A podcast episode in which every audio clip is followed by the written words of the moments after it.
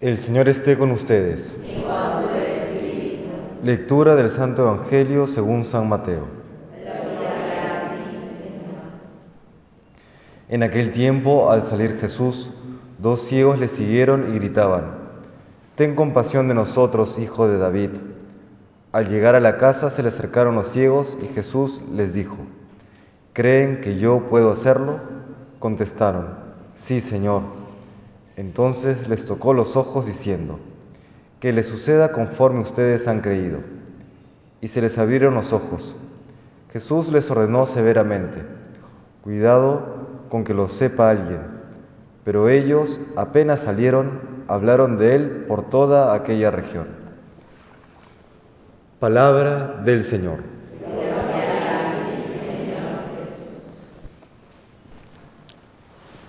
Celebramos pues hoy la memoria de San Francisco Javier, este gran evangelizador del siglo XVI, quien en poco más de 10 años evangelizó la India, evangelizó Japón, y si es que el Señor no se lo hubiese llevado al cielo, hubiese también evangelizado China, una persona con un empuje enorme. Valdría hacernos hoy la pregunta ante lo que está viviendo la teología o, incluso a algunos sectores de la iglesia. ¿Sigue siendo importante la evangelización? San Francisco Javier crece en un mundo cristiano en el que se afirma que fuera de la iglesia no hay salvación. Y se entendía este fuera de la iglesia como cualquiera que no esté bautizado en la iglesia católica. Más adelante se planteó la pregunta, entonces una persona que sin culpa no llega a conocer el cristianismo, ¿se va a condenar?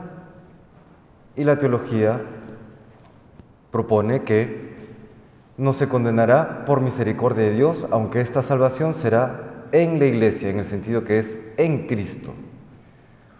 Hace unos pocos años, con el sínodo de la Amazonía, algunos erróneamente propusieron que ya no consiste incluso que el cristianismo tiene que evangelizar, ahora consiste que estos pueblos originarios del Amazonas y de otros lugares son los que tienen que evangelizarnos, ¿no? como recogiendo la riqueza propia de tal o cual cultura.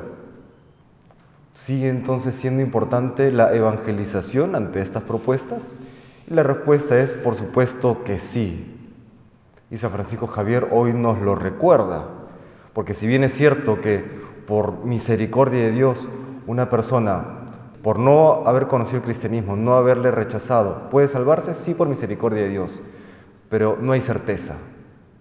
Y además que el cristianismo da los mandamientos ya del Antiguo Testamento y los nuevos mandamientos que trae Jesucristo.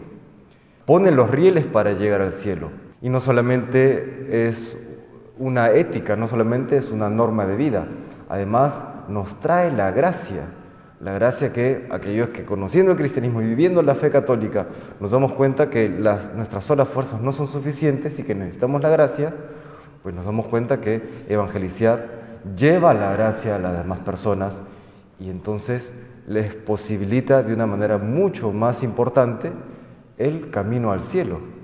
Sin esta evangelización, las personas aunque puedan llegar al cielo, pues todo se pone más difícil. Pueden llegar al cielo en el papel, en la práctica es mucho más difícil. Pongamos el siguiente ejemplo. Imaginémonos que tenemos una alta montaña frente a nosotros que queremos escalar. Y hay dos personas que quieren subir o que quieren escalar esta montaña. Una de esas personas tiene todos los equipamientos, tiene abrigo, tiene las botas, tiene eh, los picos, las sogas, etcétera, etcétera, todo aquello necesario, la técnica aprendida para escalar esta montaña. Otra persona está en ropa interior y con sandalias y su buena voluntad. ¿Pueden ambas personas llegar a la cima de la montaña? En el papel pueden, teóricamente pueden, pero ¿quién sufrirá más? ¿Quién tiene el riesgo de desbarrancarse? ¿Quién tiene el riesgo de morir congelado en el intento? Pues la persona que no tiene todos los medios, ¿no? Pues la persona que tiene todos los medios es el católico, aquel que conoce la doctrina, la fe verdadera, que cuenta con los sacramentos, que cuenta con la comunidad que, lo apoya. La otra persona será un bien intencionado que no tiene la más mínima idea de que existen todos estos equipamientos y por eso no los adquiere, que puede subir la montaña, claro que sí, pero que corre el gran riesgo de que no llegue. Esa es la diferencia entre una persona bien intencionada que se salvará por misericordia de Dios, pero que no sabemos si alcanzará, con la persona que se esfuerza por vivir su fe católica hasta las últimas consecuencias. Por eso San Francisco Javier tenía ese corazón ardiente que lo llevó a evangelizar.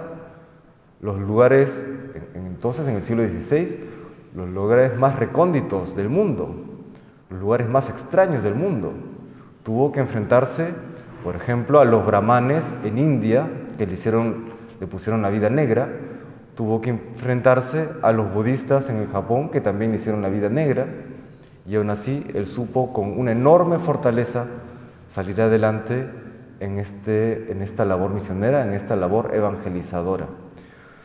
Le pedimos pues hoy al Señor a través de San Francisco Javier, por su intercesión, que nos conceda también a nosotros la gracia de esa conciencia, de ese amor ardiente que nos lleve a purificar nuestras vidas primero y luego a anunciarle a todas las gentes, a todas aquellas personas que no le conocen. Pues aunque vivimos en un mundo que, entre comillas, vive los valores cristianos, pero ¿cuántas de esas personas que viviendo los valores cristianos realmente conocen a Cristo? Pues hay que anunciarle nuevamente, hay que reforzar nuestra labor evangelizadora con la gracia de Dios. Que el Señor nos bendiga.